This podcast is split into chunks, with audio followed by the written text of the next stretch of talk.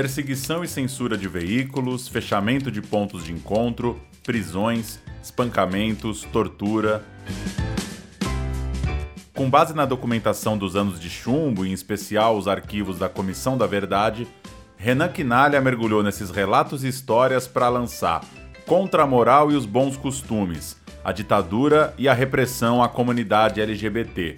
Novo livro dentro da coleção Arquivos da Repressão no Brasil, que está sendo lançada pela Companhia das Letras.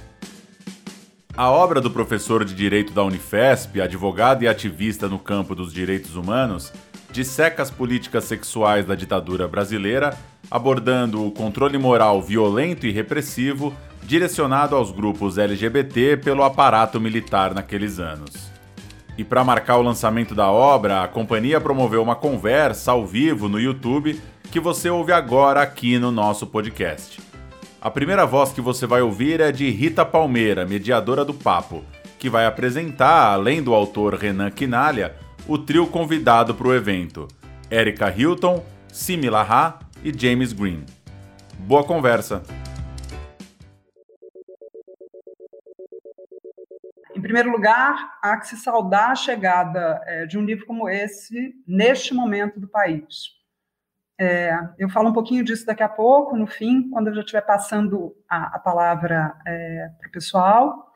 Em segundo lugar, mas não menos importante, o Renan conseguiu reunir nesta nossa ágora virtual, que eu falava ainda agora com eles nos bastidores, que esse é um livro para ser levado e debatido em praça pública, então, a gente vai tentar fazer nessa horinha de conversa é, de live, né? Vai tentar tornar essa live uma praça pública. Então, o Renan conseguiu reunir aqui a Erika Hilton, o James Green e a Simi Lahar. É, reunir essa turma significa que, se a gente estivesse na rua, a gente fecharia todos os bares e restaurantes, a conversa ainda seguiria, pelo tanto que tanto tem a dizer. A Érica é ativista dos direitos humanos e vereadora em São Paulo pelo PSOL. Em 2020, foi a mulher com mais votos no pleito daquele ano e a primeira trans da Câmara Municipal paulistana. E acho que todos aqui sabem o tamanho desse feito. É, onde, aliás, ela preside a Comissão de Direitos Humanos. A CIMI é jornalista e, desde 2017, presidenta da BGLT, Associação Brasileira de Lésbicas, Gays, Bissexuais, Travestis, Transsexuais e Intersexos. E é jornalista, ah, já tinha dito. Cuidou na gestão do Fernando Haddad em São Paulo, do Transcidadania, e é, na gestão da Dilma, no governo federal, foi coordenadora de, é, da promoção dos direitos LGBT da Secretaria de Direitos Humanos. Fechando aqui esse time, o James Green é professor do Departamento de História da Brown University, um brasilianista, como se dizia antigamente, também, como conta o Renan no livro, confundido é, com Fernando Gabeira, a certa altura, da, da luta é, pelos direitos é, LGBT. Enfim, o Jimmy é um ativista dos direitos humanos, é autor de vários livros. É, eu cito dois é, organizados em parceria com o Renan, o último deles com mais dois autores: O Ditadura e Homossexualidade, Repressão, Resistência a Busca da Verdade e História do Movimento LGBT no Brasil. Bom, o Renan, o autor da noite, ele é advogado, professor de Direito na Unifesp, ativista de direitos humanos, uh, bom, já falei alguns dos livros organizados por ele. Ele trabalhou como assessor jurídico da Comissão da Verdade de São Paulo e foi consultor da comissão da, da sessão nacional para assuntos de gênero e sexualidade. E esse é um trabalho que tem uma importância bastante grande para a pesquisa que originou esse livro. Entre as muitas qualidades do Renan, ele tem esse espírito agregador e é um intelectual de espírito público e de intervenção política. E essa mesa revela isso. E essa disposição dele para o debate aparece na composição não só da mesa e nas muitas outras que eu tenho certeza ele fará para divulgar o livro, mas no, na própria construção do livro. Bom, e aí a dimensão mais privada do meu agradecimento é que, tendo o Renan como um amigo, é mesmo uma honra poder ver o livro tomar forma, ter tido a chance de lê-lo, e à medida que eu lia, ia descobrindo as muitas contribuições desse estudo, que são contribuições acadêmicas e políticas. Há em Contra a Moral e os Bons Costumes contribuições importantes para estudos sobre a ditadura militar de maneira mais ampla, a história do movimento LGBT no Brasil de maneira mais ampla, o papel da esquerda nesse período, imprensa, censura, as artes sob a ditadura militar. Nesse sentido, ele abre muitas e diversas frentes de pesquisa, o que só estudos realmente importantes uh, são capazes de fazer. E, claro, o livro reconstitui de forma rigorosa a luta pelos direitos LGBT no período da repressão e mostra como as formas de perseguição se deram de maneira diversa daquela empreendida contra a militância da luta armada, por exemplo. Finalmente, eu queria só acrescentar que a pesquisa que originou o livro, como eu disse agora há pouco, começa com a Comissão da Verdade, mas o que eu não disse ainda é que ela termina no governo Bolsonaro. Então, o Renan faz esse amplo arco na introdução e na conclusão, e uh, entre os capítulos que compõem o livro propriamente. E esse, que é um livro de reconstituição histórica, né, que é, ao mesmo tempo, da história de um movimento e da repressão a esse movimento, é um livro de escrita da memória, de alguma maneira, é, ele indica caminhos para a gente entender como a gente chegou até aqui. E a gente precisa lembrar disso diuturnamente, como todos aqui sabemos. Então, eu queria agradecer aos convidados, é, queria agradecer ao Renan e queria começar pedindo, Renan, para você falar um pouquinho desse início da pesquisa, né? Isso aqui originalmente era trabalho de doutorado do Renan que se transformou num livro. E queria também, se você pudesse falar um pouco, e depois a gente passa a palavra para a Érica, que vai ter que sair um pouquinho mais cedo, para é, o Jimmy e para a Cime também, vou pedir para eles comentarem. Queria que você relacionasse esse início da sua pesquisa né, é, com a relação das esquerdas com a defesa dos direitos LGBT, porque houve uma mudança nisso. E a própria composição dessa mesa é, flagra essa mudança, né? Você mapeia esses vários momentos. E, enfim, então, queria dar as boas-vindas a todas e todos e pedir para você falar um pouquinho disso aí, Renan. E aí depois a gente passa para a Érica, para o Jimmy e para Cid. Boa noite para todo mundo que está acompanhando. Boa noite, Cime, Jimmy, Érica, Rita. Em primeiro lugar, agradecer, Rita, essa apresentação tão bela do livro que você fez aí, enfim, das discussões que a gente vai é, estabelecer aqui hoje. Queria agradecer demais a presença do Jimmy, da Cime e da Érica, que toparam conversar sobre o livro. São três referências. É o Jimmy, professor, meu orientador nesse trabalho do doutorado na prática. A Érica, minha vereadora, dos votos que eu mais tenho orgulho de ter dado ali, que nunca me decepcionou. E a Cime, minha presidenta na BGLT, também uma referência da nossa militância. Então, é uma alegria enorme estar aqui entre amigos, além de tudo, né? São pessoas que eu é, tenho um carinho muito grande para falar desse livro que tomou aí os últimos anos é, de boa parte das minhas possibilidades e do meu empreendimento intelectual, enfim. Foi um período de pesquisa da tese, né, que veio lá do trabalho na Comissão da Verdade, como disse a Rita, das primeiras conversas com o Jimmy, quando a gente começou a, a estabelecer uma relação de amizade, de aproximação, e essa temática né, começou a, a, aparecer nas nossas conversas, o Jimmy já pensando em como intervir na Comissão da Verdade, eu estava trabalhando dentro da Comissão de São Paulo, e a gente começou a articular uma possibilidade de inscrever essa história, né? Porque não se falava muito da população LGBT nesse período da ditadura civil-militar de 64. E aí isso acabou se tornando, inclusive, o tema do meu doutorado, né? Que eu passei anos vasculhando arquivos, garimpando informações que pudessem é, ajudar a montar esse panorama que o livro tenta trazer né, que passa por essa questão que a Rita já coloca inicialmente, que é da relação com as esquerdas, né, que já é uma questão que é muito central na história LGBT, não só desde o período da ditadura, ainda antes né, das primeiras mobilizações lá atrás, mas aqui no Brasil, sem dúvida nenhuma, se coloca de uma maneira bastante presente já ali, até hoje acompanha a trajetória do movimento. E por isso que eu convidei as pessoas que eu convidei aqui hoje para estar tá conversando sobre o livro, né? Que é o James, é a Cine, é a Érica, que são pessoas LGBTs de esquerda, né, que tem uma atuação dentro do movimento LGBT referenciada também nesse campo das esquerdas. Porque se é verdade, e é preciso registrar isso, que as esquerdas, de modo geral, sempre tiveram, né, historicamente, uma falta de disposição de incluir essa bandeira LGBT, uma dificuldade de trazer essas temáticas, ao mesmo tempo, foi dentro desses setores da esquerda que emergiram as primeiras iniciativas de diálogo, de tentativa de cruzamento dessas agendas, dessas bandeiras, do que a gente chama hoje de interseccionalidade na academia.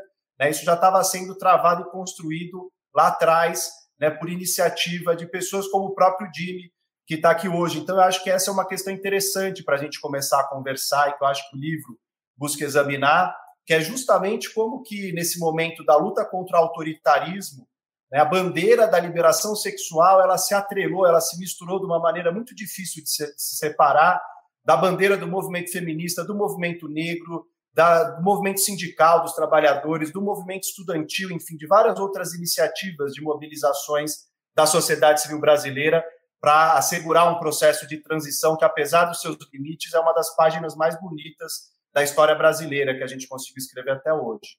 Bom, Renan, obrigada. Enfim, então, Jimmy, tá. por favor. Obrigada, Rita. O Renan, Chime, é bom ver vocês. Hoje, é, acabei de sair da minha aula de História do Brasil com meus alunos, então estou mergulhada na, na, na, história do seu país. Bom, primeiro, é uma grande honra estar com vocês. E, Renan, eu tenho um orgulho do seu trabalho enorme. Eu realmente vejo você como um dos pioneiros nessa nova geração de pessoas que estão sempre tentando pensar novas maneiras de articular uh, uh, o movimento LGBT com as esquerdas e os movimentos pela justiça social igualdade social. E Chime, é, você também é uma pessoa super importante nesse processo, então sempre é bom estar ao seu lado. Eu queria fazer dois comentários iniciais, rapidinho, que são importantes. Eu acho que o contexto do livro do, do Renan é, sai justamente um de, de debate que houve quando elaboramos o capítulo da, do relatório final da Comissão Nacional de Verdade, da Verdade, onde nós argumentamos que existia homofobia, discriminação é, contra as pessoas LGBT antes de 64, mas a própria dinâmica do, do, governo militar, a sua repressão, a censura, controle sobre a sociedade, a, a, a, a impossibilidade de organizar, de mobilizar, criava uma situação de um tipo de repressão diferenciado da, da repressão tradicional brasileira católica, é, heteronormativa, com ideias de papéis de gênero super tradicionais.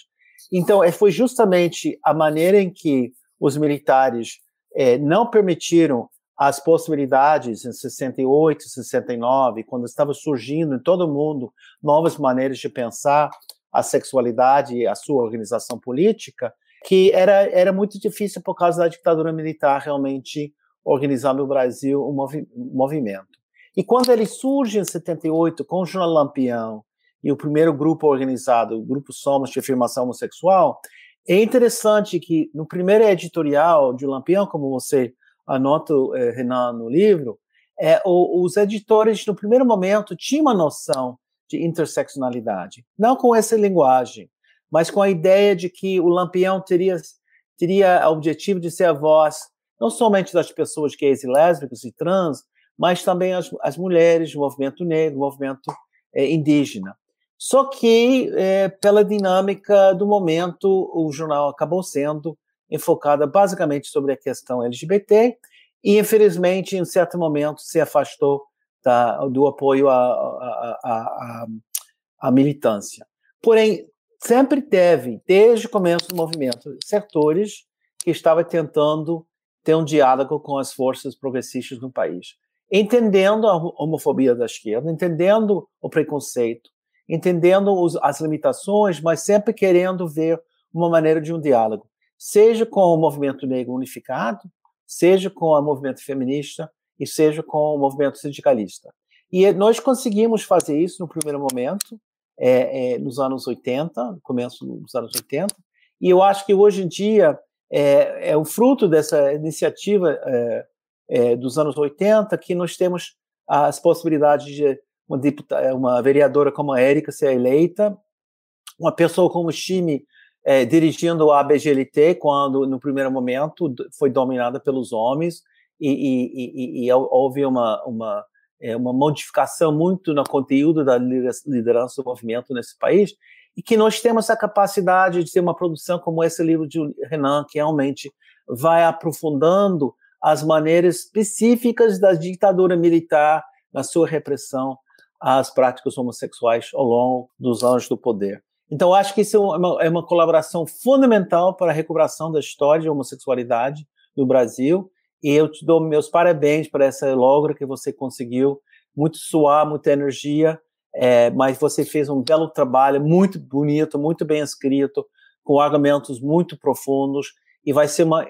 Já virou, já desde, desde hoje, já é um clássico, virou um clássico da literatura uh, brasileira sobre as questões LGBT, Q e A. Obrigada, Jimmy. O livro que já nasce clássico, né? Isso é maior dos elogios. Érica, então, só repondo para você, é, eu sugeri que vocês falassem nesse primeiro momento da relação das esquerdas com a luta LGBT, que se no passado uh, havia uma dificuldade, né, como se fosse, acho que tem um depoimento no livro, acho que é do Herbert Daniel até, né, como se fosse a sexualidade fosse uma questão pequeno burguesa, como se ela, é, enfim, ela não colaborasse com a luta política, um momento completamente diferente do que a gente vive hoje, ainda bem. Isso foi, a luta foi sendo incorporada pela esquerda, né? E a maior prova disso é você ser nossa vereadora. É, então, queria que você falasse um pouquinho dessa relação da luta LGBT com a esquerda, com os partidos de esquerda, enfim, é isso. Bem-vinda. Obrigada. Bom, boa noite a todos, todas e todos. Mas quero dizer que é uma alegria para mim fazer parte do lançamento desse livro. Recebi o meu, Renan. Estou aguardando a dedicatória. Não vou aceitar ter esse livro sem dedicatória na minha estante. E acho que esta é uma obra que vem trazendo muitos olhares sobre a nossa história, sobre a nossa trajetória e sobre a história do Brasil com relação à população LGBTQIA+. Né? O que eu acho, quando a gente vai pensar no debate anterior com relação à esquerda e esse debate que as LGBTs fazia, que a esquerda achava que a pauta central, a mais importante, a prioritária, seria o combate do capitalismo, que essas outras pautas eram pequenos burgueses ou eufêmicas e etc. Eu não, eu não, eu não fui sentindo, né, ao longo, inclusive, da minha própria aproximação com a esquerda, que a esquerda foi se abrindo e compreendendo entendendo que todos os debates precisam ser construídos de forma interseccional e que essas lutas fazem parte também do modelo de sociedade que nós estamos pensando e nós estamos nos propondo a construir. O que eu percebo é que nós fomos nos integrando, ocupando espaços dentro do espectro político da esquerda, dizendo nossas vidas também importam. E se nós não colocarmos na centralidade do debate político e da construção de nação que nós queremos, nós não conseguiremos avançar. Não é possível possível sonhar e repensar a sociedade se nós não pautarmos as necessidades e as urgências da comunidade LGBTQIA+, que é massacrada pelo outro lado do espectro político e que precisa e que buscou amparo dentro da esquerda brasileira. Então, nós fomos nos colocando, nós fomos nos infiltrando nesse espaço, como nós fomos nos infiltrando em muitos outros espaços da sociedade, para que hoje pudéssemos estar aqui. E fomos trazendo esse olhar para a esquerda do quão urgente, do quão necessário, do quão importante e de que não dá para ser de outra forma. Não é possível que se faça diferente se nós não trouxermos o debate de gênero, de sexualidade, de raça, né, atrelado aos princípios anticapitalistas ou a outros princípios que fundam e fundamentam a esquerda brasileira. Então, eu vejo isso como uma chegada nossa, exigindo o nosso espaço, exigindo o nosso lugar e mostrando para a esquerda que essa é uma discussão que não pode andar descolada, não pode andar separada. Isso não é uma divisão, isso é uma soma, uma soma as lutas que nós, enquanto esquerda brasileira, estamos nos propondo a fazer. Sinto que houve alguma resistência, porque os espaços que são, por sua genes, construído por uma masculinidade cisgênera, branca, heterossexual, em sua grande maioria, acabam tendo, a princípio, uma resistência àquilo que está sendo proposto, àquilo que é o novo ou até o diferente, entre aspas, mas nós estamos conseguindo avançar e quebrar essa, esses obstáculos, essas fronteiras que separavam esses debates dentro da esquerda, e aí faço coro ao que você disse, tendo mulheres eleitas pela esquerda, travestis ocupando espaços de poderes na política e outras pessoas da comunidade LGBTQIA+, também construindo a política a partir dessa perspectiva e dessa centralidade, né? As políticas de base, os setoriais dentro dos partidos e todo este movimento que as LGBTs agregou ao cenário da esquerda brasileira, que não é só na política institucional, ali na, na fronte, mas na construção e nas disputas internas dentro dos partidos de esquerda. Eu acho que é um pouco disso. Obrigada, Érica. Simi, você, bem-vinda. Meus amores, boa noite. Muito obrigada por esse convite, né? Por me, me proporcionar estar aqui com três pessoas que eu admiro, que eu sigo, que eu tenho como referência é, na luta, na vida, na organização política, com quem eu sempre aprendo, e ao comando de Rita, que tem esse, esse carinho na fala, né? esse afago quando nos apresenta, quando apresenta um tema. Já foi praticamente tudo dito. Ah, eu vou copiar a Érica, tá? Eu estou aqui com o meu é, eu tenho, Érica, um combo de livro do James e do Renan. Da próxima vez que eu encontrar, tem que ser os dois juntos, eu vou com carrinho, porque eles estão devendo assinatura em todos os meus livros que eu tenho deles e que a maioria eu ganhei deles, inclusive. Mas, colaborando com, com o debate, eu acho que tem uma coisa que, é, é, é, é que já foi dita e que é importante a gente reforçar, que é o quanto, primeiro, o lugar da esquerda foi acolhedor dessas organizações. Né? Eu sou de uma organização, eu, eu, eu participo na, na, militância numa primeira organização que nasce dentro do espaço da CUT no Pará. A nossa primeira parada no Pará, ela foi apoiada pelos partidos de esquerda e pelos sindicatos, que a gente acha tão duro, que a gente fala. Então, foram lugares que em determinados momentos foram acolhedores, mas que em determinado momento principalmente quando esse pragmatismo eleitoral ele se torna a grande, grande carro-chefe dos partidos de esquerda, a gente começa a entrar nesse discurso de que nós precisamos defender a moral e os bons costumes. E nesse processo passa-se a rifar as nossas pautas, né? a negociar as nossas pautas. Então, é meio que é, é, tá, te dou um doce, depois eu tiro o preguiço da tua boca, e assim vai essa relação da pauta LGBTQIA, com a esquerda. Obviamente, é nesse lugar o lugar mais confortável que tem na organização política para a gente estar.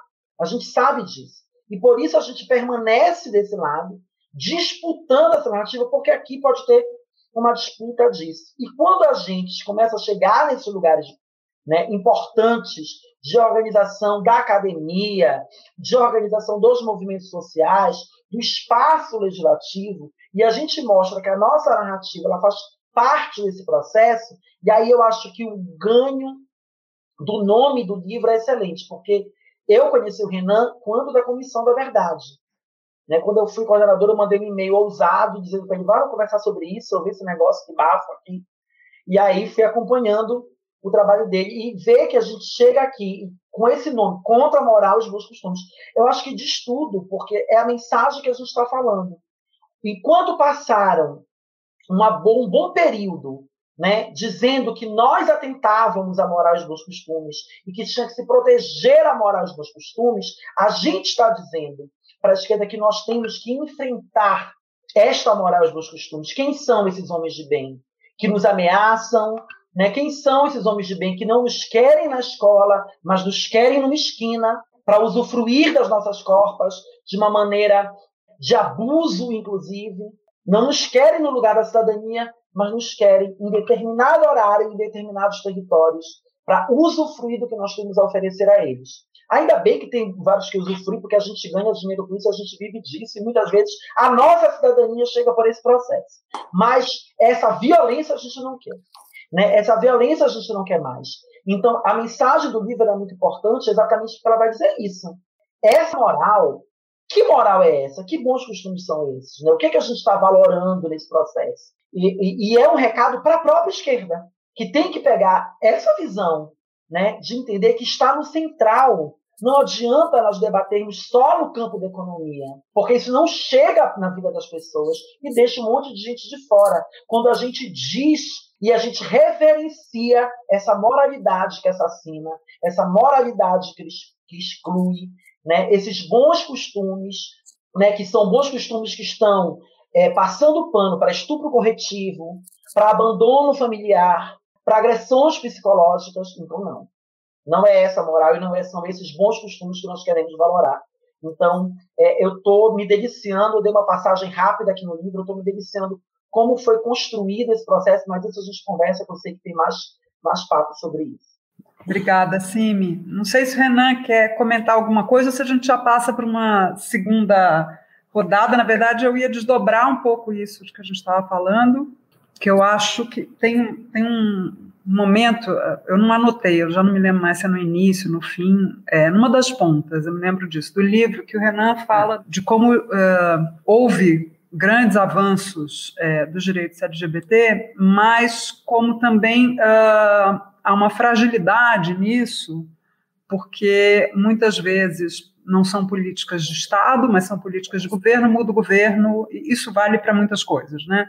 São teias muito, ainda muito frágeis, apesar de toda a conquista, de toda a luta.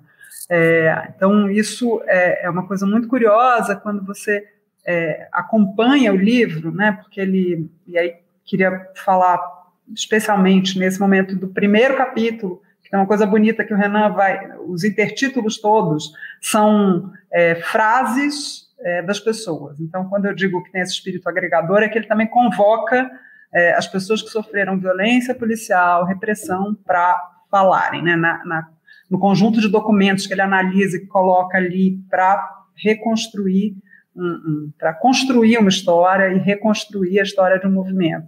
Mas aí, em função disso, tem um, um, momento que. Então, eu queria pedir, Renan, para você falar um pouquinho dessa ideia das políticas voltadas para as minorias, de uma certa fragilidade que tem a ver com o seu campo é, original, que é o direito, né? Enfim, onde você dá aula, é, a, a, ideia das leis, porque tem um, tem um momento muito grande que você, acho que já no, no último capítulo, posso estar, enfim, eu li é, em duas grandes tardes, assim, o livro, então posso confundir os capítulos, mas tem algum momento em que você fala, é, que você fala, você vai mostrando como são as interpretações da lei. Me lembro particularmente daquela passagem que você fala do Buzaide e tudo mais. Então, esse modo como a lei, como se foi construindo esse discurso da moral, pela moral e pela manutenção dos bons costumes, como se foi é, contribuindo para a estigmatização de um grupo e para a discriminação desse grupo. Então, se você pudesse falar um pouquinho disso é, e também dessa fragilidade das, das políticas públicas voltadas para as minorias.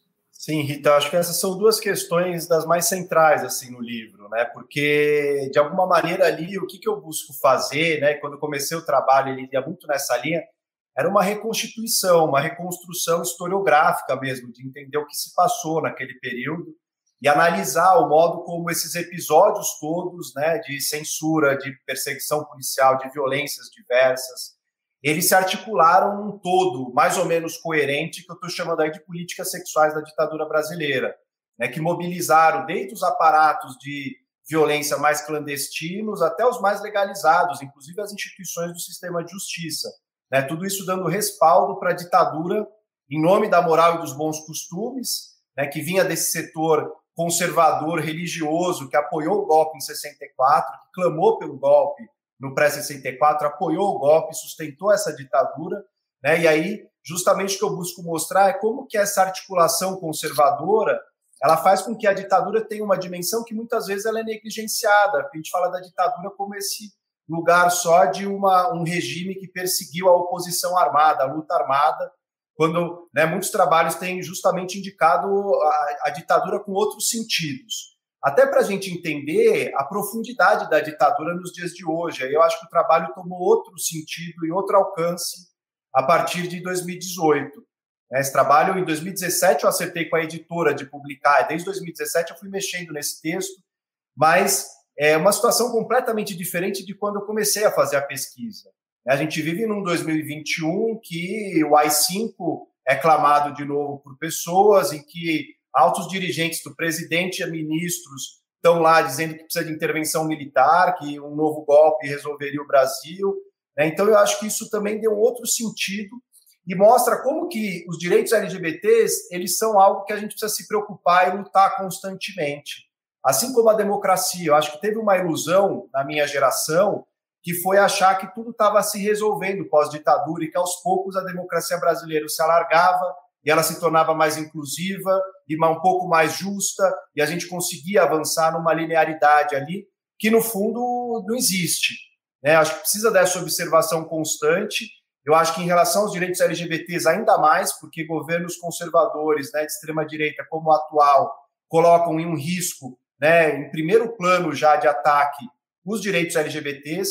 Então, eu acho que isso nos, nos, nos exige aí pensar justamente a fragilidade, a precariedade da nossa cidadania. Por mais que a gente tenha avançado tanto, graças a essa luta que vem desde o fim da ditadura, que derrubou a ditadura, que conseguiu cavar um espaço dentro da democracia, dentro das esquerdas, para o movimento LGBT, ao mesmo tempo, hoje a gente vê que isso se coloca em risco. Né? Então, eu acho que essa é uma das questões que perpassa o livro, né? entender como que essa luta que hoje está posta ela tem essa história, tem essa trajetória também desse passado recente. Érica, você quer falar um pouquinho sobre essa questão das políticas públicas para as minorias e, é, enfim, o Renan detecta isso no livro, né, da, de uma certa fragilidade, porque muda o governo, mudam-se as prioridades e o discurso, se vê um governo de extrema direita, é, como que a gente tem hoje, é, aí é um enfim, Deus nos acuda, né? Porque tem que redobrar a atenção. Essa política que não é de Estado, mas é uma política de governos ou são apenas decretos, né? E um dos problemas que nós temos enfrentados com relação ao decreto decretos no que diz respeito à política para as mulheres, para as populações indígenas, para as comunidades LGBTQIA+, é que os decretos podem ser derrubados com as mudanças do, do, do, dos, dos, governos que ali estão. Aqui em São Paulo, eu tenho feito a construção, uma migração, né? tenho tentado, porque nós estamos também diante de uma Câmara com, com, completamente conservadora, nós temos visto o quanto negar direito a esta população ganhou uma legitimidade com a chegada do governo federal, que ainda que que ainda as pessoas voltem e digam que não apoiam mais, que não são bolsonaros, não é porque não estão alinhadas ao discurso e à narrativa que ele faz, é porque acham que ele passou de todos os limites, ele não é mais um idiota útil, né? ele já está perdendo ali a validade, o papel que ele poderia contribuir mas a sociedade ainda está muito atrelada a esses valores morais de negação de direito a esta população. Então, nós temos esse desafio na Câmara, que é, por exemplo, tirar o projeto de Transcidadania de decreto e transformar o projeto de Transcidadania em lei, para que garanta que essa política pública possa se manter para sempre, que não seja uma política que ah, vem prefeito de direitista, que diz na reunião com vereadores fundamentalistas que não, que não vai ter espaço para pauta de gênero, que não vai ter espaço para ideologia, que não vai ter espaço para isso, e a gente fica vendo ou a perda dessas políticas, né, a perda desse serviço, ou até mesmo o sucateamento desses espaços até que eles morram, porque essa também é uma tática muito comum. Ah, nós não vamos então peitar logo a princípio que nós não vamos dar continuidade ou vamos derrubar, mas nós passamos a sucatear. Não há investimento, não há profissionais, colocam pessoas péssimas para estarem à frente desses espaços, o que vai fazer com que esse retrocesso aconteça de forma automática. Nós temos muito, muito, uma jornada muito árdua, muito longa a traçar no que diz respeito aos direitos da população LGBTQIA+, no Brasil. Né? Nós olhamos para qualquer casa Legislativa do Brasil, Câmara Municipal, Câmara Federal, Assembleia Legislativa, o Congresso como um todo, e nós vemos o quanto ainda essa, essa ideia de moral e bons costumes, ela ainda está impregnada, ela ainda está enraizada na nossa sociedade e na forma como a sociedade enxerga o corpo, a vida e os direitos da população LGBTQIA+. E sem sombra de dúvida, isso se reflete nas políticas, no andamento da dignidade desses indivíduos na sociedade sociedade como um todo. Então, é um cenário bastante, inclusive, neste momento da história, eu diria que até dúbio, porque ao mesmo tempo que nós conseguimos ascender no número de pessoas conseguindo cadeiras em casas legislativas, né? Nós, nós tivemos em 2020 uma, uma eleição recorde no que diz respeito à chegada de pessoas trans LGBTs nos espaços de poder da política institucional. Nós também temos um apagar das luzes no que diz respeito às políticas já existentes e a construção de novas políticas para a nossa população. Então, é um grande limbo que nós estamos nos encontrando e é urgente e necessário que as políticas que são apresentadas e que são colocadas, elas sejam políticas efetivas, elas sejam políticas que fiquem e não sejam políticas de governos que logo se tornarão passageiras. Era isso, e eu realmente vou precisar me ausentar. Mas quero desejar mais uma vez para o Renan parabéns por nos presentear com essa grande obra. Estamos juntos sempre, ele sabe disso. Um para todo mundo, e desculpa pela confusão, pela, pelo tumulto. Mas travesti é assim, né? Obrigada, Érica. Jimmy. Eu queria comentar um pouco sobre uma perspectiva, é, porque é verdade que ainda a esquerda é, não abraçou totalmente a luta LGBT, mas a gente tem que tomar em consideração que a homofobia tem pelo menos 5 mil anos e o movimento no Brasil tem 40 anos, 43 anos. É uma geração. Eu, quando comecei o trabalho com a esquerda brasileira para levantar essa questão e foi a primeira pessoa de fazê-lo, era muito difícil e ninguém queria abraçar a questão, ninguém usava a palavra LGBTQIA+. É, era uma vergonha. Então eles falavam sobre em, em, favor das minorias, já um conceito meio problemático, porque afrodescendente não é minoria, maioria, mulheres são maioria. Eu não sei se somos maioria, mas somos muitos. Mas era era é, uma brincadeira que era de as mulheres, os negros, os índios, etc. E nós ficamos os etc., porque nem sequer o nosso nome podia ser dito. E eu acho que eu que me observei muito nas campanhas contra o governo atual e inclusive contra o governo de Temer, que setores da esquerda que jamais teria pensado assim estavam incluindo as nossas reivindicações dentro dos, do, das questões é, a ser enfrentada com a política eh, da direita no Brasil, do governo Temer e do governo Bolsonaro. Então, para isso, uma coisa impressionante. O, o, fato que Lula quer, hoje em dia, abraçar e pensar que foi o sindicato dele que fez aquela faixa eh, a favor dos trabalhadores homossexuais no 80, durante a greve geral, é uma indicação que o próprio Lula mudou muito e evoluiu muito e tem uma compreensão muito mais profunda. Isso é quase normal. Se você tem 350 anos de escravidão é, no país, é claro que você vai ter raiz, racismo, racismo embutido em todos os sectores da sociedade. Se você tem homofobia, transfobia, lesbofobia de 5 mil anos, com raras exceções de alguns momentos em Grécia e em outros lugares onde tinham uma certa liberdade, então é normal que isso vai demorar muito. Inclusive que eu acho que nós corremos bem, bem rápido e apesar da gente compartilhar, Renan, essa noção que seria sempre melhor, sempre melhor, que houve não somente no Brasil, em outros lugares, essa, essa situação de consolidação da direita, retirando nossos direitos e criando uma situação muito mais difícil, eu não tenho nenhuma dúvida que nós temos razão, nós somos o futuro, eles estão defendendo ideias do século XIX é, e nós vamos vencer porque nós temos razão. Eu tenho certeza absoluta sobre isso.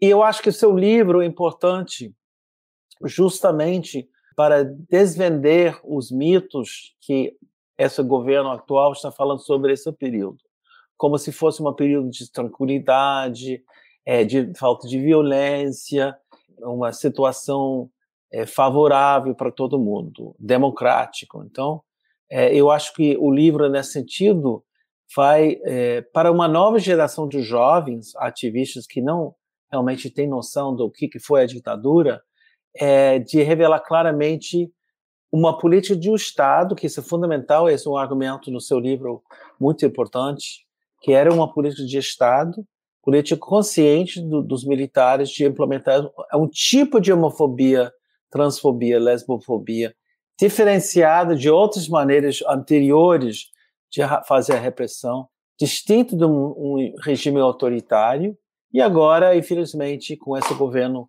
semi-autoritário, semi-fascista, implementando ou tentando implementar uh, políticas parecidas.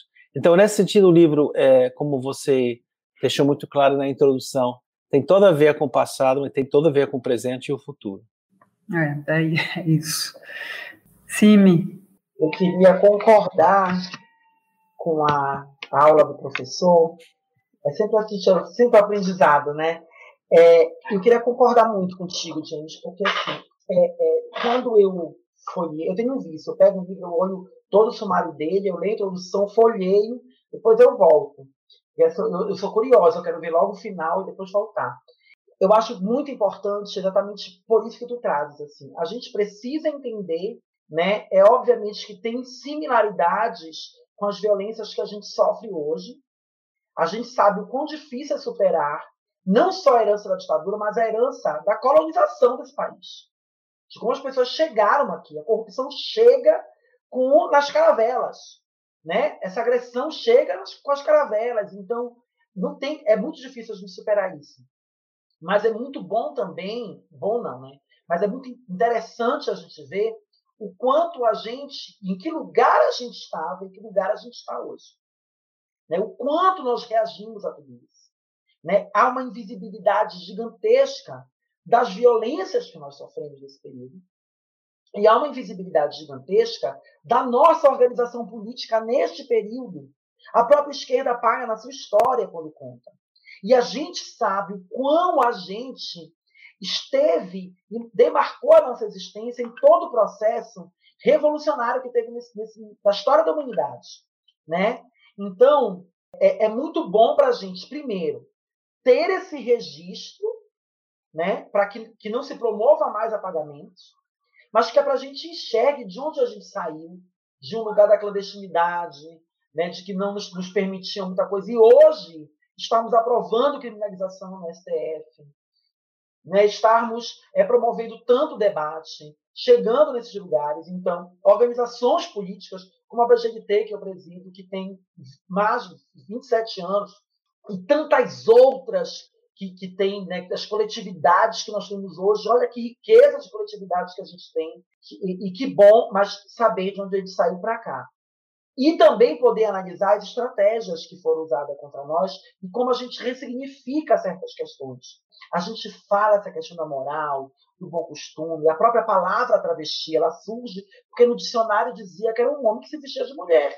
Por isso nos chamaram de travesti, para nos ofender e virou uma identidade tão potente que, assim, falar que é travesti, a gente fala com tanto orgulho, né, que a gente, é, é, a gente não basta eu falar que eu sou travesti, eu não preciso falar que eu sou mulher, eu não preciso falar que eu sou aquilo outro. Eu, eu falei que eu sou travesti, eu tenho um combo aqui de potência, de revolução.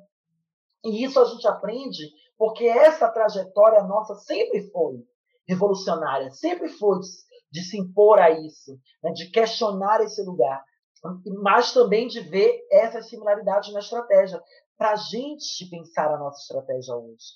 O movimento LGBTQIA brasileiro precisa ler livros como esse. Sabe por quê? Porque para a gente parar de, de, de, pensar que tem acordo com o fascismo. Não tem acordo com o fascismo. Não dá para sentar com o fascismo para a gente entender que a gente tem que deixar o ego na gaveta e pensar na organização política.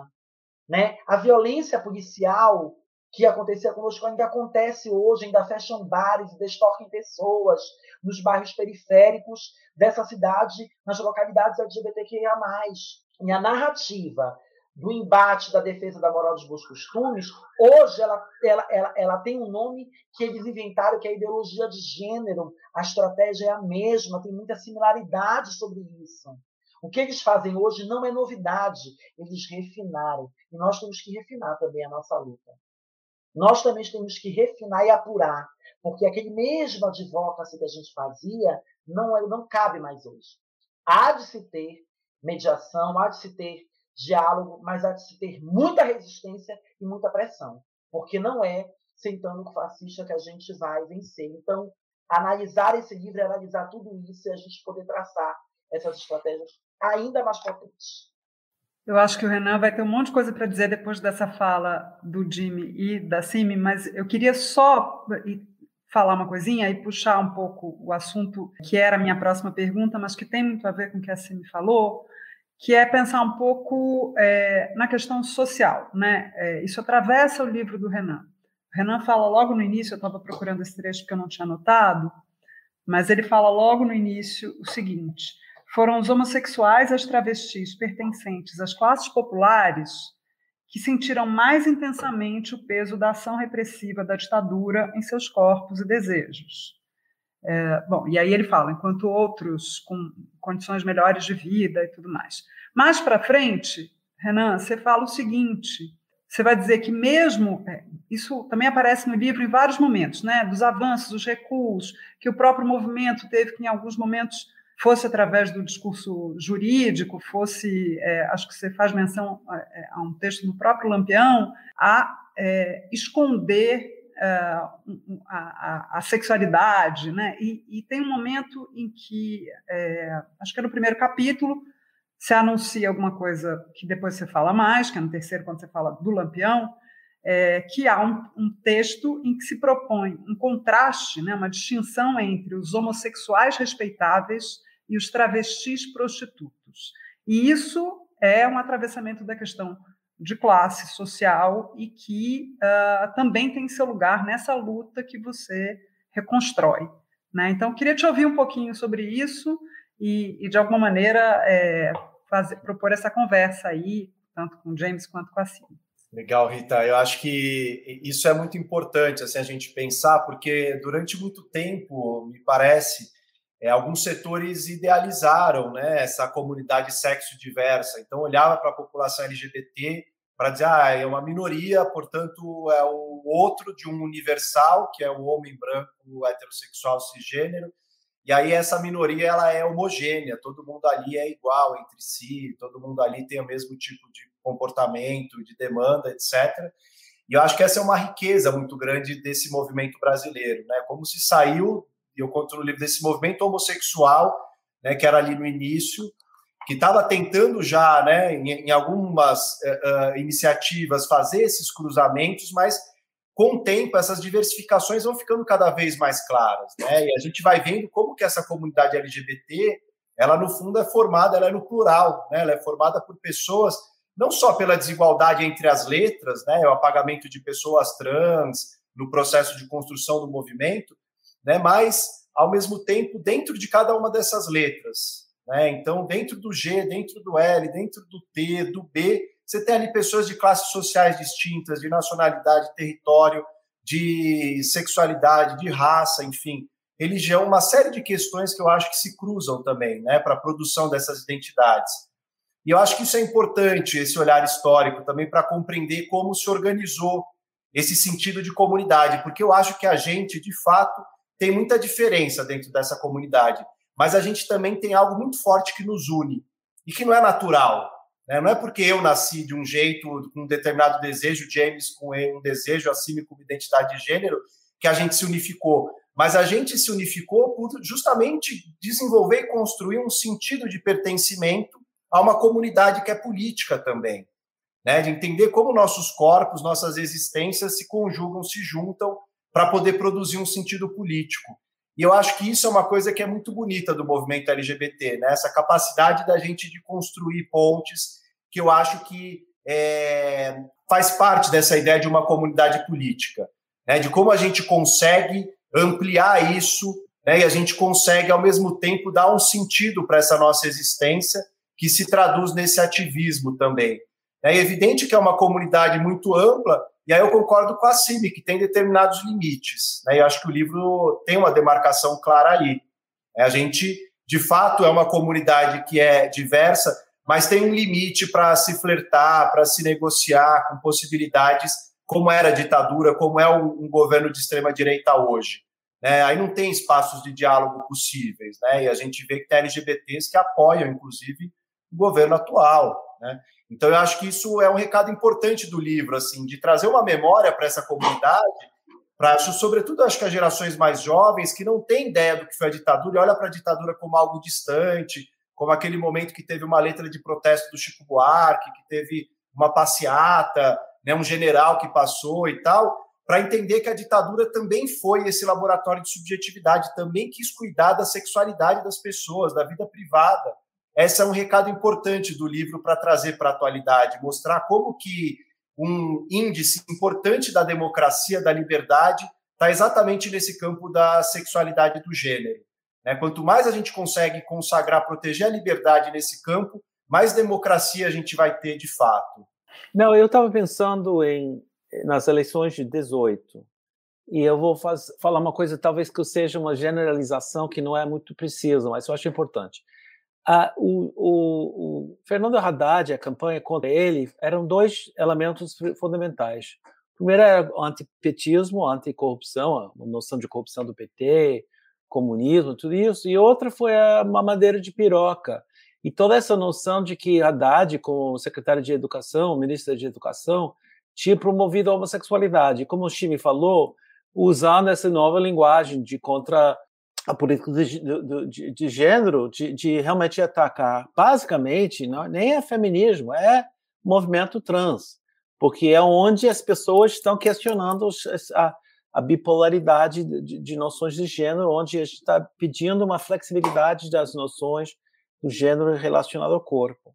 E, e foi justamente, nós fomos o alvo da campanha, e foi fundamental, e são milhões de pessoas que acreditavam que que Fernando Haddad tinha oferecido essas mamadeiras em São Paulo, que é impressionante. Mas foi uma fake news que circulou muito e foi uma influência entre muitos outros fatores. Não estou querendo reduzir a campanha eleitoral essa questão.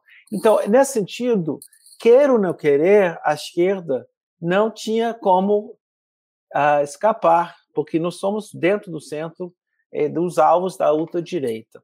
E eu acho que isso leva a nós dois duas possibilidades positivas: uma unidade, uma frente única com outros setores contra o governo atual, e uma possibilidade de que nos próximo governo, se tiver um governo da esquerda, vai ser um governo que tem maior sensibilidade a nossas pautas e claramente a gente vai ter que mobilizar e, e, e seguir pressionando, reivindicando para ampliar cada vez mais a nossos direitos, porque Brasil está poucos anos numa democracia, uma democracia muito frágil, como ficou evidente com as articulações do presidente nesse momento.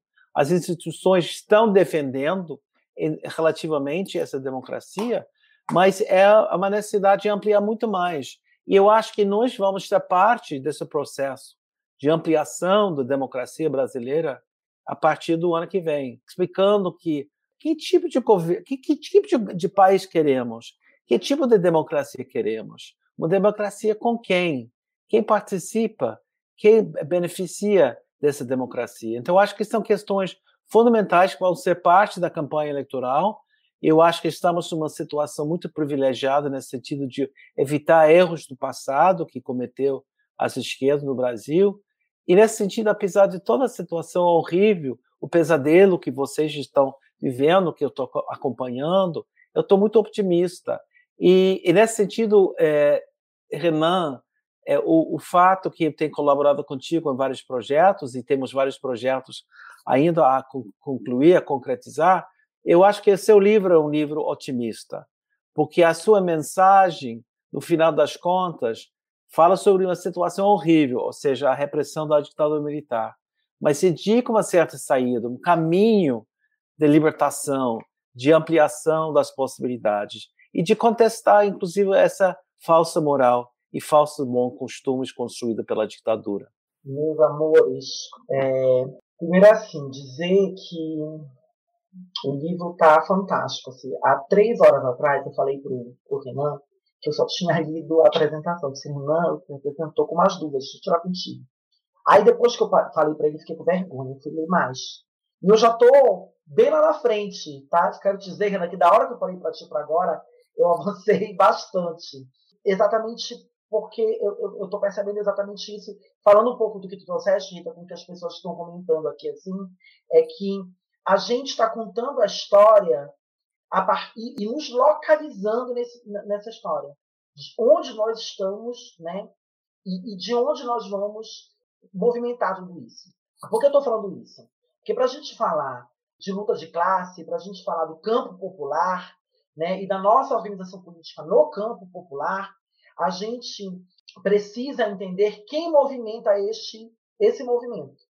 Lá nessa época em que foi instituído, quem girava esse movimento era uma intelectualidade, eram pessoas que tinham acesso a uma universidade e que ali estavam vivenciando esse lugar ou que estavam bem alijados na, na ocupação de rua, como as travestis, aos bichos que ocupavam os centros urbanos, na, também na clandestinidade, para viver sua sexualidade. Se a gente for olhar hoje o movimento social, quem faz é, atuação política de rua é a classe popular. Quem sustenta este movimento, inclusive financeiramente, não são os homossexuais, os bissexuais, né, que chegaram em algum lugar a partir das conquistas oriundas da luta política dessa galera que vem se organizando há algum tempo. Não são. Não é. Agora, a troca, ela acontece, né? Quem sustenta, que eu digo financeiramente, e no, com o braço, é quem está na periferia, gente. É quem sofre mais. E essa galera dos defensores dos direitos humanos LGBTQIA+, nesse país, estão extremamente pauperizados, estão extremamente ameaçados. E a gente, às vezes, fica no conforto do que nós conquistamos, construindo uma outra narrativa que esta é perigosa e que tem um, um comentário importante que foi colocado aqui, que é de comprar a pauta da agenda liberal, nesse processo. Por quê? Porque ah, eu cheguei aqui, é aqui que a gente tem que conversar, mas a gente está deixando um monte de gente para trás. Por isso eu reitero a importância da gente estar é, tá percebendo, né, mais do que nunca, que é, é, é eles, eles, como a gente estava falando, eles aprimoram a estratégia porque eles sabem, né, e agora cooptando essas que antes essas pessoas que eles negavam, eles vão cooptar. Eles vão cooptar e lançar em partidos de direita, de extrema direita, candidaturas LGBTQIA+. Eles vão cooptar para trazer o que a gente fala, não, o advocacy a gente tem que fazer com todo mundo. Não, todo mundo é movimento LGBTQIA+, a gente tem que caminhar todo mundo junto. Gente, isso para mim, sabe, é desculpinha esfarrapada, tá? Pra gente ficar ganhando individualmente em vez de é, colaborar para uma força coletiva. Então, eu aprendo muito com essa trajetória que, que nos é contada a partir dessas pesquisas, é, é desse olhar, né? desse lugar, de entender e de reforçar de que lugar nós estamos e pelo que nós lutamos. Porque tem uma, eu, tenho uma, eu falo muito isso para as minhas amigas travestis. Digo, vocês lutam para ser travesti ou vocês lutam para ser cisgêneras? Se vocês lutam para ser cisgêneras, não adianta. Você nunca vai ser. Então lute para ser quem você é. Então não dá para ser homossexual e lutar e lutar para ser heterossexual, reproduzindo a heteronormatividade na sua dinâmica de vida, não só de luta. Não dá para gente criticar cisgeneridade, criticar a heteronormatividade, né, que nos ensinou um método e um sistema eleitoral, um sistema que não nos representa, porque a gente olha para esse Congresso e não nos enxerga, e quando a gente chega lá, a gente reproduzir exatamente os vícios pragmáticos, os vícios que a gente reproduz, que nos embarreiravam de entrar, porque senão a gente vai ser a primeira, a primeira, a primeira, a primeira, não vai ter a segunda, não vai ter a terceira, não vai ter a décima. A gente precisa entender que quando a gente chega nesse lugar, a gente tem que fazer diferente. Por quê? Por tudo, todo mundo que apanhou, que foi assassinado nesta época e em outras anteriores. Então não, dá, não adianta a gente ler o livro do Renan para poder fazer boa fala política né, e aparecer no lugar. Não, a gente tem que perceber entender esse plano de fundo que ele traz para a gente é, é, perceber aonde nós queremos chegar. Eu queria finalizar, não sei se vocês perceberam, mas eu estou bebendo um vinho aqui com esse bicho, um gatinho, que é professor da Unifesp, que está lançando um livro maravilhoso contra os bons costumes. Por isso que eu estou tão animada nas minhas falas. Olha, parece que a ideia era essa, do vinho era para todo mundo se animar. é, chegou, chegou, eu não sei se vocês viram, na verdade, a Cimi estava respondendo em parte é, a uma pergunta do Anderson do Carmo, é, que diz o seguinte: uh, boa noite, se possível, gostaria de ouvir Renan e convidados falando sobre os interesses e implicações por parte da direita de cooptar figuras LGBTQIA, para a defesa de uma agenda neoliberal. Só, só, um comentário antes de passar a palavra para o Renan, e aí acho que também, como a gente já completou uma hora aqui, e a ideia é que fosse um, um papo que deixasse um gostinho de quero mais, para a gente se encontrar em outras praças públicas logo mais. Queria só dizer uma coisa que eu acho muito bonita que o Jimmy falou do, do livro do Renan e que é do Renan também, que é, é, esse otimismo, né? É, mesmo nos piores momentos, é uma aposta é, de que as coisas vão melhorar, e eu acho que é, tem um. Acho que a imagem da, da parada né, é uma imagem que é uma, uma imagem muito bonita, que é, quer dizer, o Renan, no livro, ele faz uma. Ele mostra como ah, é, os LGBT foram tirados do espaço público, apagados, né? E como a luta foi em função disso é, e contra esse discurso, porque esse discurso, né, em nome da moral dos bons costumes, afastava essas pessoas. Então, olha, eles podem ficar em outro canto, não à nossa vista. Então, essa ideia da ampliação do estigma e da exclusão do espaço público, e você olha para o que é a parada hoje é, é uma reocupação assim categórica do espaço público. Então isso é uma coisa muito bonita e muito otimista que o Renan resgata. Também já não vou lembrar se é na conclusão, se é na introdução, acho que na conclusão, mas e que eu acho que tem a ver com essa aposta, né? Quer dizer, é, um, é uma aposta em que, que, que, é isso, a gente tem que ocupar as ruas, os espaços e as lutas todas. Então, só para me irmanar aí nesse nesse elogio que, que o Jimmy fez e dar um, uma pequena colaboração. Mas, enfim, acho que a gente passa para as considerações finais a partir dessa pergunta do Anderson. A gente começa pelo, pelo Renan, e depois, Renan, se quiser fechar também, claro. Você é o, é o a estrela da noite. É você que está nos conduzindo aqui, Rita, muito bem. É, então, vou aproveitar já esse momento final, dizer que é uma alegria enorme, enfim, poder bater esse papo. Tinha mandado o vinho mesmo, Cime. Só não mandei para o Jimmy, porque o Jimmy está muito longe para eu mandar o vinho para ele lá em Providence. que era para a gente sentir mais pertinho, né? Que a gente gosta de aglomerar, a gente gosta de se juntar para poder papear. Então era mais para a gente poder se aproximar assim. E quero deixar um convite também para quem está acompanhando aqui no sábado, agora, esse sábado, às 11 da manhã, eu vou assinar alguns livros ali na Galeria Metrópole, que é uma na Avenida São Luís, é um lugar meio icônico aqui de São Paulo, da vida LGBT, enfim. Então, vou estar lá de umas 11 até meio da tarde assinando os livros também. Quem quiser passar para dar um oi e levar o livro, ou mesmo comprar o livro, vai estar sendo vendido lá também. Mas lançamento mesmo com debate tal, presencial, isso não está rolando fazer por conta da pandemia, obviamente. E aí, é, queria só pontuar em relação a isso, acho que a Cine já conseguiu sintetizar muito bem o que é a minha leitura também, né, dessa, desse processo. É, não à toa quando o Eduardo Leite, que foi mencionado nos comentários aí, né, como um governador gay, não como um gay governador, eu logo estabeleci também ali uma crítica em relação à maneira como isso tinha acontecido e a oportunidade em que isso tinha acontecido, porque me pareceu tudo feito de uma maneira muito oportunista e, e complicada ali. É, e muitos, muitos gays escreveram, né, indignados, como assim? Você está querendo discutir o processo de saída do armário, criticando. E acho que não, acho que de fato, para mim, qualquer pessoa LGBT que sai do armário está de parabéns e fico feliz pela pessoa, porque isso significa que essa pessoa vai viver com mais liberdade, com mais autenticidade, o seu desejo, sua identidade, vai ter, ser mais feliz mais realizado, e eu acho isso ótimo por princípio. Agora, não esperem uma mesma reação em relação a figuras políticas ou figuras públicas e o modo como expressam publicamente daí sua orientação sexual e sua sexualidade.